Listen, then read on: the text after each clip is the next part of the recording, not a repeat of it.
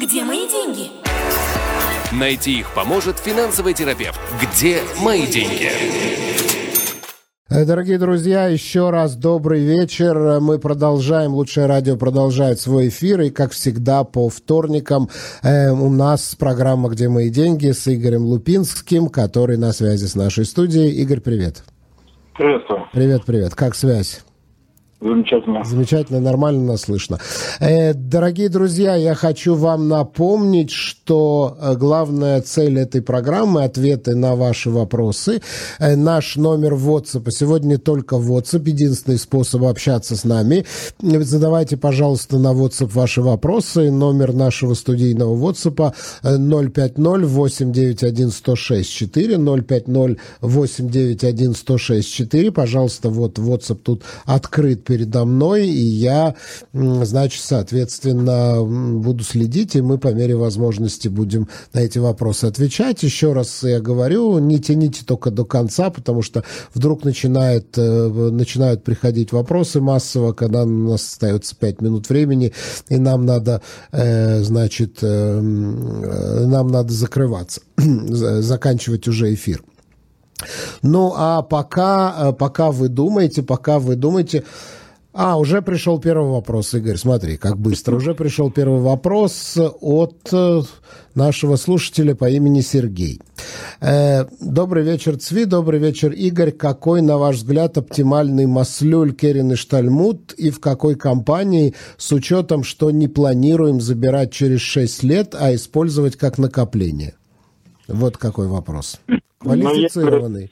Да, уже, уже гораздо более квалифицированный, чем раньше, что приятно осознавать. Если ваша цель э, именно долгосрочное инвестирование, самый адекватный, на мой взгляд, Маслюль, это Маслюль Минайот – который позволяет, дает максимальную свободу аналитикам управляющей компании и позволяет зарабатывать э, максимальные деньги на фондовом рынке.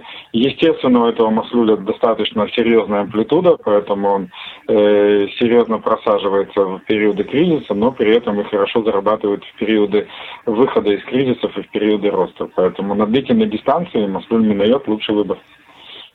Где мои деньги? В описании подкаста вы можете найти больше информации о нашей школе и задать свои вопросы по указанному номеру WhatsApp мессенджера. Угу. Ну, Сергей, я думаю, что мы ответили на ваш вопрос.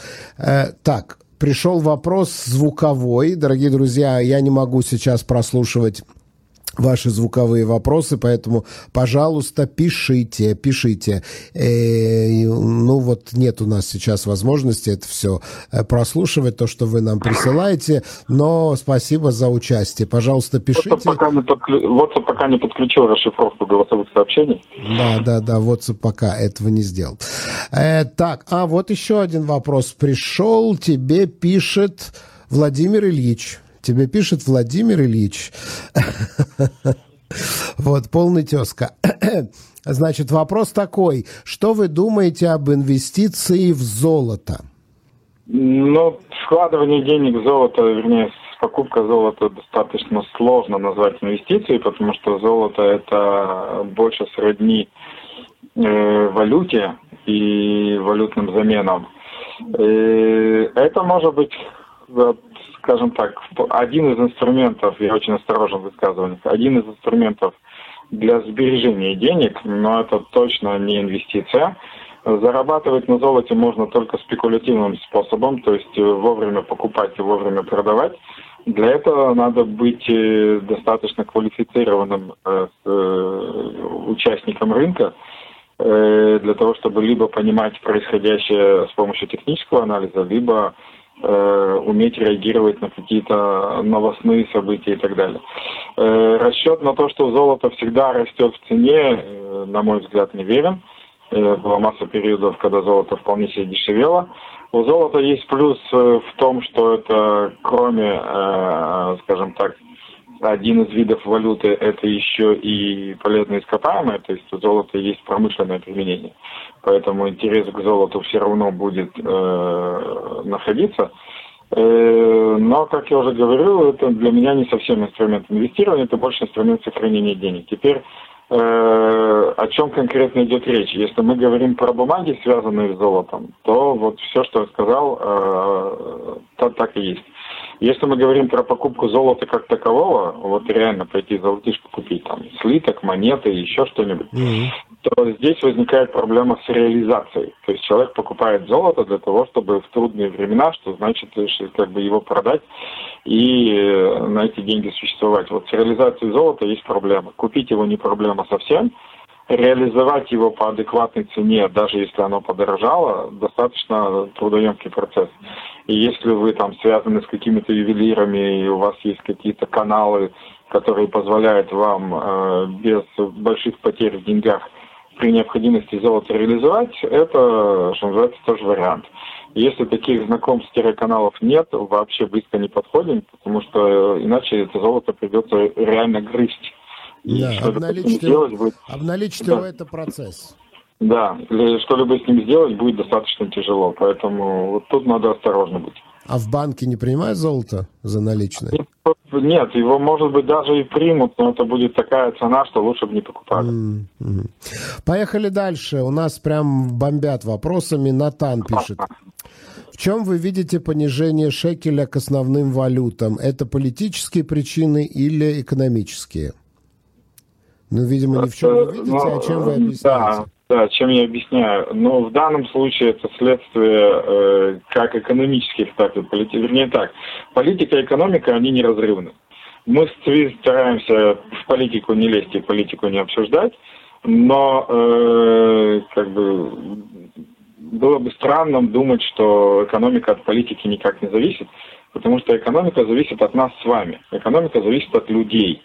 А люди очень сильно зависят от политики. И если людям, которые обладают капиталами в нашей стране и решают, э, э, скажем так, э, где им выгоднее и где им э, безопаснее э, вести бизнес и заниматься своими делами в Израиле или за пределами Израиля, то политическая ситуация их может напугать и заставить передумать условно. И все, что им было приятно и интересно в Израиле, может э, поблекнуть относительно определенных политических событий и заставить их поискать другие юрисдикции. И у таких событий всегда есть э, экономические последствия, которые мы пока еще даже не испытываем на самом деле, но чувствуем запах определенный. Вот, поэтому э, данное конкретное ослабление шекеля – это, да, следствие как и, в принципе, экономических событий, происходящих в мире, так и удорожание доллара как такового, остановка, ну, э, намеки на остановку инфляции в Соединенных Штатах и тому подобное. Вот. Э, и в том числе э, и следствие политических событий тоже. Э, но всем напоминаю, что доллары в нашей стране – эта валюта манипулятивная, э, убежать ей куда-то за предельные пределы не дадут. Э, доллар всегда находился к шекелю в коридоре плюс-минус 3,2, 4,2, потому что как слишком сильный шекель это плохо, так и слишком слабый шекель это плохо. Поэтому, если вы следите за средствами массовой информации, уже были публикации о том, что Банк Израиля задумался, э, не стоит ли ему начать продавать те валютные запасы, которые он замечательно закупал последние четыре года. Mm-hmm. Так, Сергей задает тебе еще один вопрос. Сергей, который про Керен и Штальмут. Mm-hmm. Э, могут ли Керен э, и Штальмут... Э, нет, секунду. А, вот, вот, вот. Э, как, на ваш взгляд, хорошо ли держать пенсионные накопления, Керин и Штальмут, накопительную программу в одной компании, например, Альшулер, или лучше в, в нескольких разных? Ну, в принципе, лучше, конечно, в разных. Потому что и это даже не из-за какого-то там риска, а больше из-за возможности лучше видеть ситуацию Э, чисто по отчетам смотреть, что происходит, как разные компании справляются с вашими деньгами и иметь некую индикацию, куда стоит или не стоит переплывать в определенные моменты. Mm. И еще один вопрос от Сергея сразу. Могут ли Керен и Штальмут денежные накопления повлиять на какие-либо выплаты в пенсионном возрасте? Можешь повторить еще раз? Да. Могу повторить. Сейчас, секунду. Куда это у меня ушло? Э, а, вот, вот, вот, вот. Могут ли Керен и Штальмут или денежные накопления повлиять на какие-либо выплаты в пенсионном возрасте? Э, могут. Э, они могут повлиять исключительно на выплату, которая называется Ашламатов НАСА, дополнение до социального минимума. Влияние, кстати, не такое серьезное, как его все боятся. Вот напомню нашим слушателям, у меня завтра вечером будет семинар по инвестициям, где я буду как раз говорить о том, насколько те или иные суммы инвестиций или накоплений – Э, могут повлиять на социальные выплаты из биток Леуми. Э, для примера, просто та цифра, которую я использую уже постоянно, 200 э, тысяч инвестиций или 200 тысяч депозита на счету mm-hmm. снижает выплату аж на 100 шекелей. Mm-hmm. Вот, то есть э, есть огромное количество городских баек на эту тему. Типа, как только у тебя больше 40 тысяч, у тебя все отберут и вынесут мебель из квартиры. Нет, такого не происходит. Mm-hmm. Поэтому здесь тоже желательно знать э, все свои права. Э, вопрос хороший. Э, это очень сильно зависит от того, э, какие именно инвестиции у вас есть или это инвестиция просто типа депозита, или это что-то приносит вам какой-то регулярный доход тогда есть разница, смотрят на объем капитала или смотрят на тот доход, который этот капитал генерирует. А вообще, естественно, идеальное состояние, когда э, ашламат Аснасад просто не нужна. Так, дальше идем. Э, Олег спрашивает, что такое Эйтель Ашбаха? Объясните, пожалуйста, что такое Эйтель... Хотел бы узнать, что такое Эйтель Ашбаха. Спасибо и доброго вечера. Сейчас, секунду. Ну вот я могу сказать, что это по определению, вот, допустим, из Википедии. Этелеш Баха – это обязательная выплата, которая требуется от владельца земельного участка э, или того, кто этот постоянный арендатор. Это, ну, фактически владелец, но когда, знаете, как бывает, что земля числится за, там, допустим, Керен то он считается там долгосрочным арендатором. Э, значит, это платеж э, Э, местной комиссии, которая утвердила программу строительства, и тем самым э, это привело к э, повышению себестоимости земли. Актива, да. То есть если у вас есть некий актив, в данном случае имеется в виду недвижимость, либо земля, либо недвижимость, если вы осуществляете какой-то проект, э, там, не знаю, комнату достраиваете или, или еще что-то делаете, или инфраструктуру добавляете. Короче, любой проект, который утвержден э, строительной комиссией, который приводит к увеличению стоимости э, вашего актива, то это налог, который надо заплатить на увеличение этой стоимости.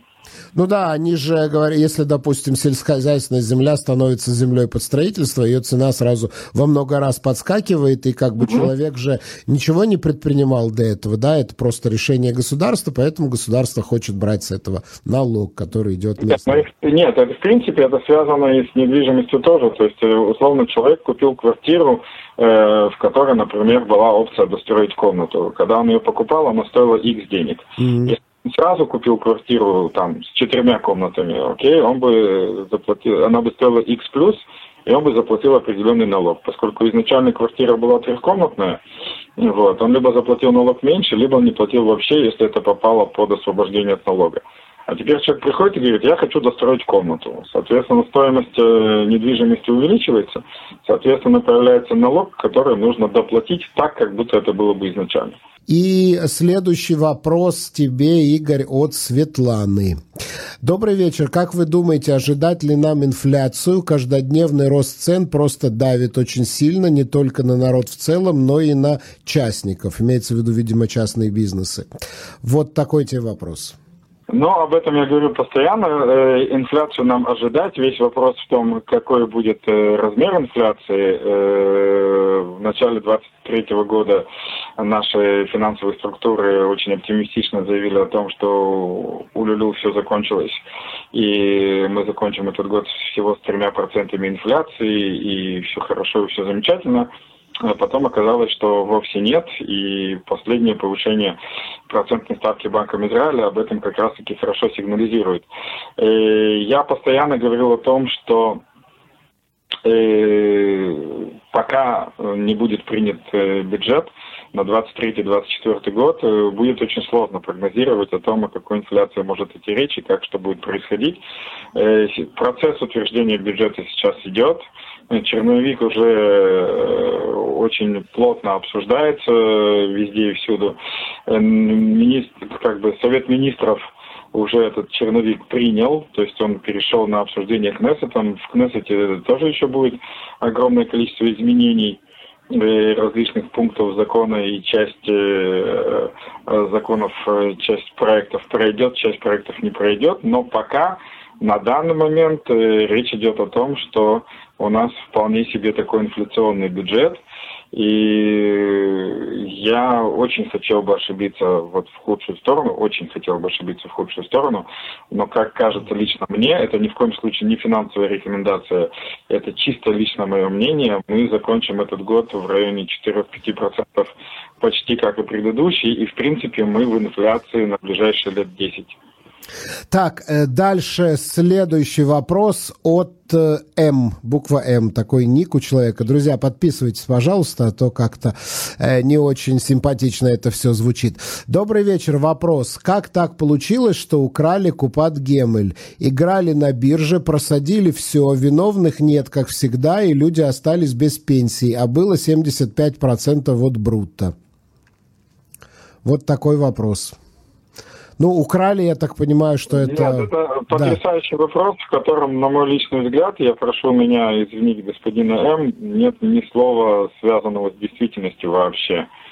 Э, ну вот эти пенсионные накопления на бирже стали, активы стали обесцениваться, и э, не, он не, считает, ты, что ты виновных сейчас, надо наказать. Ты, ты, ты, сейчас додумываешь. Да. Начнем с того, что 75% от бруто – это ставки плюс-минус государственной пенсии и старых э, купот Гемель, э, вот, э, когда отчислял, как бы, когда, по, по, по которым, вернее, э, должны были выплачиваться пенсии, которых уже тысячу лет как нет, и этой программы нет. И слава богу, что ее нет, потому что иначе бы Израиль э, где-то примерно вот в эти года уже пошел бы по миру. Э, просто по факту того, что не справился бы с этой нагрузкой. Э, с 2008 года нам всем дали возможность создать себе замечательный капитал при одной э, необходимости становиться финансово образованными и финансово грамотными. И поэтому красть кто-то что-то, никто ничего не крал. Никто ни у Нет, кого но ничего он не забирал. считает, он, видимо, считает, что украли в тем, что эти активы обесценились. То есть физически никто не может украсть деньги, которые лежат на вашем пенсионном счету? Активы, активы всегда находятся в процессе обесценивания и повышения их стоимости. Это постоянный процесс, он волновой. Любой актив постоянно меняется в цене. Нет ничего, чтобы росло в цене постоянно. Всегда есть э, увеличение стоимости и уменьшение стоимости. Есть периоды, когда стоимость растет и все прям радуются. И есть периоды, когда стоимость падает и почему-то все сильно огорчаются самое важное понимать, в какой период и как пользоваться активами, даже не деньгами, а активами, когда выходить из этой игры, когда заходить в эту игру, когда выбирать максимально рисковые опции, когда не выбирать максимально рисковые опции. Это обязанность владельца активами. Почему никто не переживает, что, э, не знаю, они имеют полную возможность распоряжаться своими деньгами на банковском счету? И вот э, почему-то всем понятно, что то, что происходит с деньгами на банковском счету, полностью зависит от владельца банковского счета. Мне хотелось бы донести, что все, что происходит на вашем пенсионном счету, является полностью ответственностью владельца пенсионного счета. И да, либо вы в этом разбираетесь, и тогда все окей, все замечательно, вы предпринимаете осознанное решение в ту или иную сторону, либо если вы в этом не разбираетесь, у вас остается единственная задача – начать в этом разбираться, чему я 8 лет уже постоянно и плодотворно помогаю, в том числе и в этой передаче. Поэтому меня лично вся терминология из серии «нас обокрали», «у нас забрали», «мы бедные несчастные» очень сильно расстраивает. Потому что э, я понимаю, что очень сложно человека в такой терминологии, в такой э, позиции э, привести к каким-то реальным финансовым результатам. Поэтому давайте будем из этой позиции выходить и лучше задаваться вопросом, окей, какой инструментарий у нас есть и что мы с ним можем сделать. Вот из этой точки можно прийти куда угодно. А скажи, пожалуйста, брокер, который управляет нашими активами в пенсионных кассах или в пенсионных фондах, он заинтересован материально в том, чтобы э, инвестировать с прибылью? Его зарплата, его доходы зависят от того, получил он прибыль или он просадил деньги? Смотри, я не очень знаком с темой, системой мотивации и бонусов э, внутри управляющих компаний. Я могу тебе ответить на уровне компании. Вот давай логически с тобой вместе подумаем. Как ты думаешь, компания заинтересована в том, чтобы общий объем капитала... Да, есть конкуренция, и это привлечет больше клиентов, несомненно, а компания заинтересована. Оставь конкуренцию. Конкуренция – это следствие, это полезная штука в принципе. Компания на чем зарабатывает деньги, Цви, как ты думаешь? На комиссионных? На комиссионных с чего? С, э, не знаю, с оборота?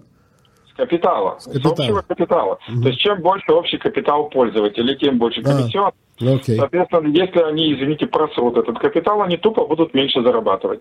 Если они заработают людям капитал, они больше заработают. У них прямая заинтересованность. Владимир Ильич снова возвращается к тебе и задает вопрос такой. Могу ли я пойти в банк и купить золотые слитки? Хочу хранить дома в сейфе.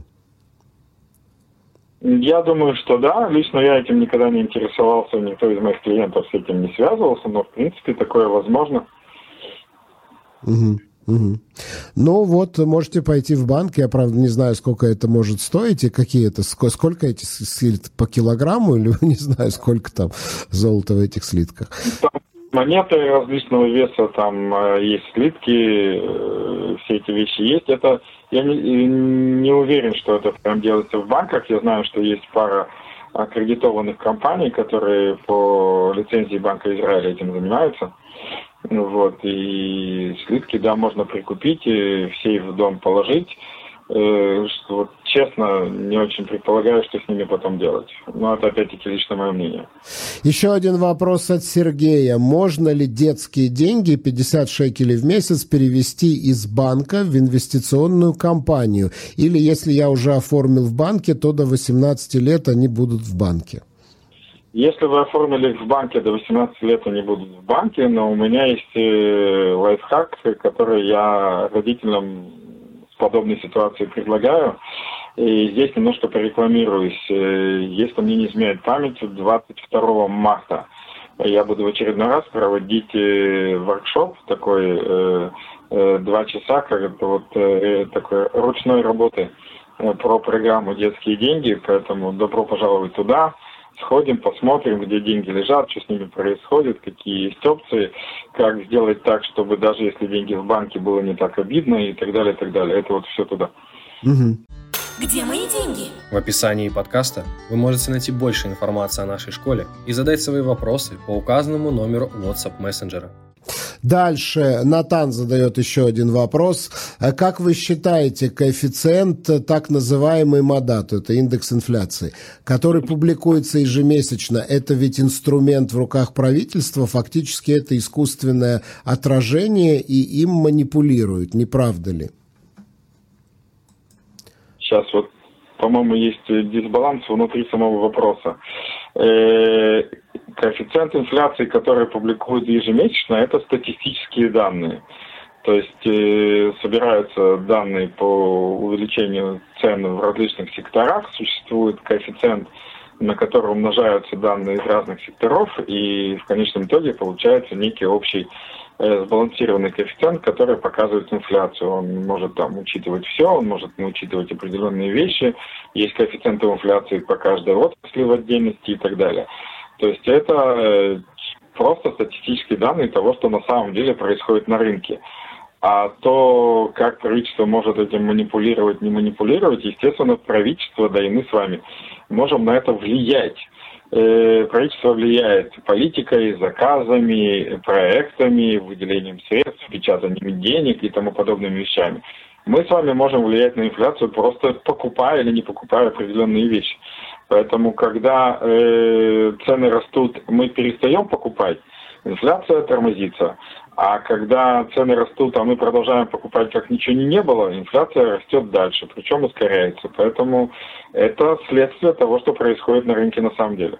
Угу, угу. Но э, этот индекс э, считается по специальной формуле, и время от времени в эту формулу вносятся изменения, в частности, э, какой вес имеет каждая из статей, потому что вот в последнее время основным, скажем так, толчковой ногой израильской инфляции, которая очень высокая, которая сколько, 5,2% или даже да, еще больше, да, в районе является недвижимость, да, если не учитывать недвижимость, то получается реально меньше э, инфляция, но э, с другой стороны все время есть ощущение, вот куда ни посмотришь, цены выросли, причем не на 5%, а, по-моему, значительно больше, вот куда ни посмотришь, а индекс говорит нам совсем другое, то есть инфляция по ощущениям, это тоже такой есть экономический показатель, который тоже как-то считается. Да, Видимо... это, как, это как с погодой. 19 градусов, но ощущаются все 30. Угу, угу. Вот с инфляцией примерно та же история. Вроде как инфляция 5%, а по ощущениям все 15%.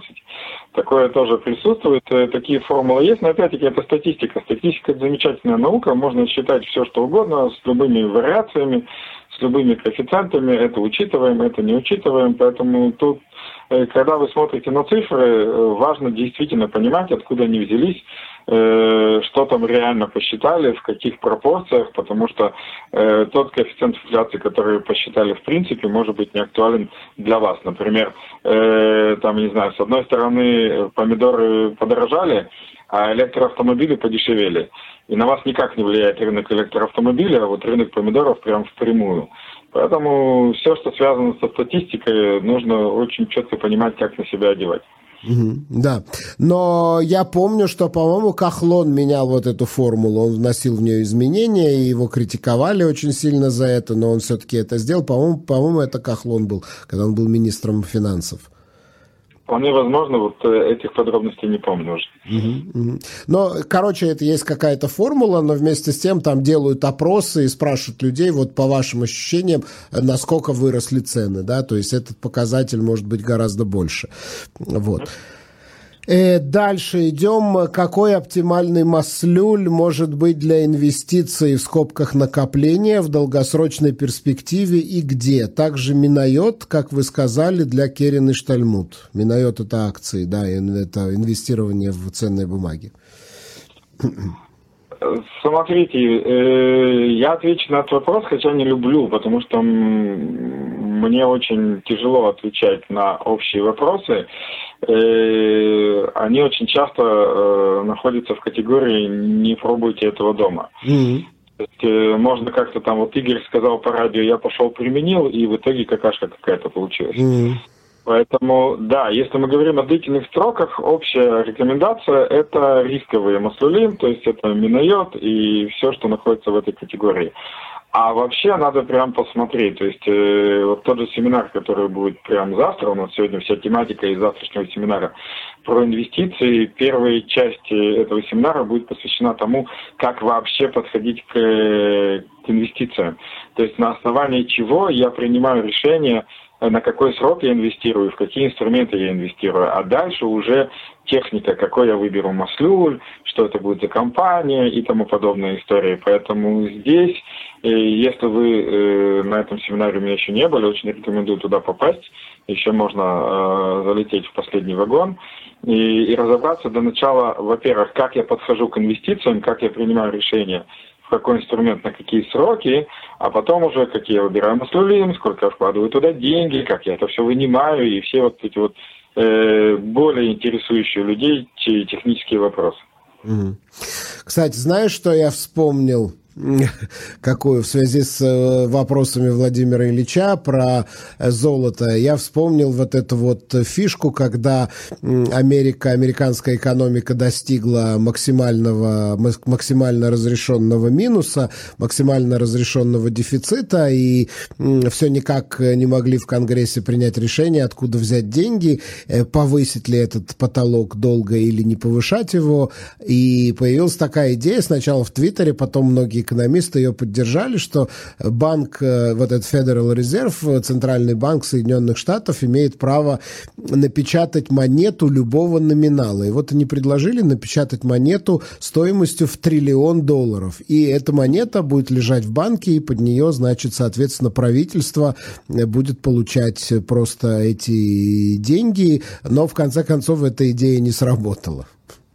Но мы в курсе, что американский доллар, который достаточно длительное время, э, наверное, последний из всех валют, был обеспечен прям золотом, уже давно ничем не обеспечен, как и все остальные валюты в мире. В Форте Нокс нет больше золота. Помнишь? Да, да, да. В Форте Нокс нет больше золота. Нет, действительно, экономика была привязана к золоту, и поэтому происходили страшные кризисы. По мнению ученых, э, экономистов и историков, это как раз-таки привело к кризису, э, к Великой депрессии, к кризису 30-х годов экономическому, который потом Э, был одной из причин Второй мировой войны и так далее, и так далее. И уже после Второй мировой войны стали экономику отвязывать от долларов, и сегодня главным гарантом экономики является не золото, а авторитет государства, которое гарантирует всеми своими активами, значит, стоимость этой национальной валюты. Ну вот как-то так. Авторитет и ВВП. Сейчас угу. больше всего смотрят на валовый продукт, на то, что государство... Ну, то есть, по большому счету, государство сегодня оценивает так же, как и нас в банке, по кредитному рейтингу. Ну да, да, совершенно верно. По кредитному рейтингу и кредитный рейтинг устанавливают специальные компании, то есть фактически финансовые аналитики, финансовые консультанты. Вот э, из престижнейших мировых компаний устанавливают этот самый кредитный рейтинг, которым руководствуются инвесторы, и в частности они по этому кредитному рейтингу определяют, насколько безопасны их инвестиции, поэтому если инвестиции максимально безопасны, они их дадут эти займы под маленький процент. Если эти инвестиции рискованные, то, соответственно, под большой процент. Поэтому в масштабах государства, поэтому такая вот идет сейчас э, дрожь из-за того, что могут Израилю понизить кредитный рейтинг. Вот, да, ты у меня, ты у меня снял с языка прям. Я ждал, когда закончишь фразу и хотел вставить, что одна из причин нынешней пока полупаники, это еще не совсем паника, но такая полупаника, Э, или намек на панику заключается и началась с некого предупреждения о том, что изменение в политической ситуации в Израиле э, может сказаться на потенциальном увеличении коррумпированности страны и, как следствие, на снижении кредитного рейтинга страны. И те, кто э, вот э, дуют на воду из-за безопасности, они решили, что называется, э, защитить себя заранее. Угу, угу. А я просто еще вспомнил один исторический пример, когда испанские конкистадоры стали плавать в Америку и привозить оттуда просто тоннами золота, полные каравеллы золота, то в результате Испания не стала слишком сильно богаче, а просто золото в мире упало в цене. То есть вот пошел такой процесс, и золото просто в мире упало в цене, и его просто физически стало больше. Больше, больше того, э, этот процесс и этот результат стер Испанию с политической карты мира, в принципе, до, до наших дней сегодня. Да. Потому мировой, что... из, из мировой державы и из страны, которая контролировала полмира, Испания превратилась, ну, просто в страну. Да, потому что бриллиант размером с комнату, да, ну, не имеет никакого смысла, да. Его невозможно никому продать. Да, так что вот такие дела. Э, Игорь, пока вопросов я не вижу. Дорогие друзья, 050-891-1064. Продолжаем. Еще у нас есть минут 10, поэтому давайте задавайте ваши вопросы и получите совершенно безвозмездно, то есть даром, консультацию от э, финансового терапевта Игоря Лупинского 050-891-1064. Игорь, и пока у нас есть время. Расскажи, пожалуйста, про свой семинар завтрашний по инвестициям. Ну, да, во-первых, номер телефона для всех, кто хочет э, туда попасть, это 053 712 2236. 053 712 2236 в WhatsApp или Telegram напишите фразу «хочу на семинар по инвестициям», и моя команда заботы придет, все расскажет, покажет, запишет и так далее, пока у нас еще есть места. И также э, могу сказать, что очень-очень-очень сильно э, повезло, э, ну, в принципе, жителям Севера, да, у нас лучшее радио Северное радио, и э, я в очередной раз э, предпринимаю выезд э, на север, э, в мою любимую Афулу, если ты помнишь, такое уже было. Угу. 14 марта по вторникам, то есть 14 марта, 21, 28, 4 апреля, э, по вторникам э, я буду в Афуле. Э, меня позвал э, как бы городской отдел абсорбции муниципалитета Афулы, э, поэтому можете обратиться И туда. именно по вторникам, это же наш да. день, наш. Ну, да, сразу после радио будут э, лекции okay. в Афуле. Как раз таки. Okay. Вот, э, поэтому вы можете обратиться в городское отдел Афулы и сказать, что вы очень хотели бы на мои лекции попасть. Это будет э, все самые любимые наши четыре темы, все, что связано с банками, э, страхованием, пенсиями и инвестициями тоже. Поэтому для северян э, это исключительно будет офлайн, поэтому в Афулу надо будет прям подъехать туда добро пожаловать. И, естественно, 25 марта, уже меньше, чем через месяц, наш флагманский семинар э, по переделке мозга «Финтенсив», когда э, человек, э, любой стандартный э, израильтянин, Э, в 9 утра приходит на семинар и в 9 вечера выходит уже полностью разбираясь во всем, что происходит в израильской семейной экономике. Просветленным. Это вот ближайшие события, да. Но я не люблю слово прям просветленный, это не совсем так. Но то, что э, э то, что было известно, раскладывается по полочкам то, что не было известно, становится известно.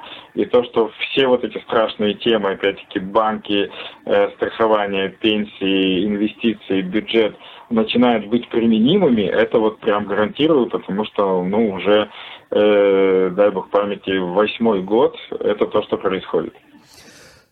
Так, Ирина задает вопрос. Игорь, здравствуйте. Каждый год получаю распечатку по своей Машканте и нифига не могу в этом понять. Я в Израиле давно, иврит вроде нормально знаю, но ни одного понятного слова. Я попросила соседку мне помочь, она тоже нифига не понимает. Куча каких-то цифр и бессмысленных индексов. Объясните, пожалуйста, как читать эту распечатку и на что обращать внимание. Ну, вот такой ну, это, вопрос. Да, это такой общий вопрос. Начнем с того, что распечатка у каждого банка своя. То есть э, Банк Израиля в свое время заставил банки выдавать нам единый в одном формате отчет по тому, что происходит в течение года, так называемый банковский трудоотзыв, который, кстати, очередной недавно буквально прислали. Да, да, да. А вот э, распечатка по поводу и отчеты по поводу ипотек э, до сих пор остаются в свободном стиле. И у каждого банка это абсолютно своя история. Э, мне будет сложно вам сказать, э, как конкретно что читать, без того, чтобы я видел тот отчет, который вы получили, но могу сказать, на что обращать внимание. То есть э, там всегда есть несколько базовых вещей. Первое, ну, естественно, это сколько у вас осталось по ипотеке на сегодняшний день. Второе, то есть сколько осталось и сколько еще времени нужно оплачивать. Второе, если у вас есть привязка к инфляции, то отдельными данными будет прописано, насколько э, ваша ипотека выросла.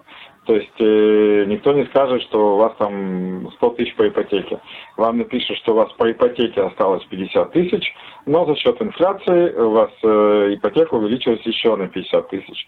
То есть мне это будет понятно, что у вас теперь 100 тысяч, а не 50. Э, вы, если не обратите на это внимание, будете э, оптимистично предполагать, что всего 50. Э, также там прописаны э, все те же самые маслюлин, то есть какие именно у вас есть кредиты. Да, с э, привязкой к прайму, с привязкой к Мададу, с привязкой к да, тому, да, к всему. Да. Да, к чему именно они привязаны и какие проценты вы по этим кредитам платите. и, э, по идее, должны быть прописаны, не всегда такое бывает, кто-то пишет, кто-то нет, это возможные штрафы, если вы захотите погасить эту ипотеку прямо завтра. Угу. Это вот то, что вы обычно получаете в годовом отчете. Угу. А как это конкретно выглядит, какие там конкретно цифры, тут надо видеть сам отчет, собственно. Угу, угу. Ну что ж, да, ну так у нас устроены эти все официальные письма, эти все распечатки таким написаны канцелярским ивритом, что э, да, а если перевод на русский, так это еще хуже, потому что это такой, э, я не знаю, не Google Translate, он такой официальный перевод, где дословно переводится каждое слово, и не всегда это складывается в какие-то связанные предложения, поэтому еще в переводе на русский лучше уж почитать оригинал на иврите, чем... Ну да, с переводами на русский всегда есть сложность. Могу тебе сказать, как человек, который три года издавал русскоязычную газету и работал, естественно, с заказчиками-израильтянами, мне постоянно приходилось объяснять, что с иврита на русский невозможно перевести, можно адаптировать текст. Ну, конечно. Естественно, если дословно переводить каждое слово, то получится белиберда. Да, но, к сожалению, в большинстве структур сидят не адаптаторы, а именно переводчики, э, вплоть до того же самого Гугла. Поэтому на русском письма еще страшнее, чем на иврите. Да, да, да, да, да. А скажи, пожалуйста, Игорь, вот Ирина, например, может взять свою распечатку по Машканте и прийти к тебе на консультацию в частном порядке, чтобы ты посмотрел ее вместе с ней? Да, конечно, с удовольствием. И сколько это стоит? Э, вообще моя консультация стоит 900 шекелей в час. А здесь будет зависеть от запроса. То есть, если это просто посмотреть э, условно договор и сказать, что там написано, во-первых, с этим вполне моя команда справится, не обязательно именно я. А, и это может занять гораздо меньше времени. А, и для того, чтобы записаться, тот же самый телефон 053-712-2236. А если параллельно с этим будет еще какой-то вопрос из системы принятия решений, работы с финансами и так далее, то это возьмет полноценный час, то тогда стандартные 900 шекелей. Ну да, да. Вот, Ирина, я не только мы ответили на ваш вопрос, я надеюсь, да, но и э, да, помогли вам, э, подкинули вам идею, как можно в этом во всем разобраться, потому что ваша соседка при всем уважении, конечно же, не является квалифицированным специалистом. Э, так, я не вижу больше вопросов. Наше время, в принципе, близится к концу. Игорь, есть что-то, что ты бы хотел еще нам рассказать, сам вот по своей инициативе? Ну, э, во-первых, скажем так, мое уже за последние два месяца вполне стандартное предупреждение. Мне хочется донести до всех, кто нас слушает, кто еще не взялся условно за голову, за кошелек и за калькулятор с карандашом, э, все-таки серьезно относись к тому, что э, зима уже, как, как говорилось в известном сериале, зима не близко, зима уже здесь. Причем э, будет еще холодать. Э, у нас впереди очередные праздники, у нас впереди очередные забастовки. У нас впереди э, возможные шаги правительства, которые приведут к дополнительному повышению цен. Поэтому на данный момент учет, учет, учет, еще раз учет, э, сделать домашнюю работу, проверить, э, что и как происходит. Где мои деньги? В описании подкаста вы можете найти больше информации о нашей школе и задать свои вопросы по указанному номеру WhatsApp мессенджера. Да, психологически это затягивание поясов. Каждый человек пытается уменьшить свои расходы, что, соответственно, в масштабах страны приводит к спаду потребления, и это для экономики само по себе очень плохо. И да, и нет. Это, с одной стороны, тормозит инфляцию, с другой стороны, действительно снижает э, потребление в экономике, поэтому э, тут всегда двоякие процессы, но конкретно для каждого нашего радиослушателя, друзья, проведите домашнюю работу, проведите инвентаризацию, что вы тратите, куда вы тратите. Я не призываю прям завтра бежать и сокращать расходы на 100-500%, но как минимум э, выйдите из состояния, когда вы не контролируете и не отслеживаете ситуацию, потому что если сейчас у вас еще на автопилоте все более-менее окей, завтра это окей может превратиться в сложно, а если сложно, то завтра это может превратиться уже Э, что-то напоминающее неприятности. Поэтому э, карандаш, бумага, калькулятор, ну и после этого все необходимые решения. Все, Игорь, большое спасибо. На этом вот нам пришел вопрос, но мы уже не успеваем на него ответить. Э, что происходит с ценами на квартиры? Ну, что происходит с ценами на квартиры? Падать ну, точно не будут. Может быть, не, будут зам... не замедление падают, роста. Цены, цены падают. На первичке цены уже начали падать. Уже э, застройщики начинают предлагать различные креативные решения уже банки предлагают больше кредиты, чем предлагали раньше. На вторичном рынке цены скачут, как я и объяснял, то есть они могут как падать, так и расти. Это очень сильно зависит от продавца. И поэтому на, цен, на, на, на рынке цен сейчас расколбас. И если правильно к этому подойти, можно неплохо этим воспользоваться. Все, Игорь, большое спасибо. Мы прощаемся с тобой ровно на неделю. Всем до свидания и хорошей недели. Где мои деньги? Найти их поможет финансовый терапевт. Где мои деньги?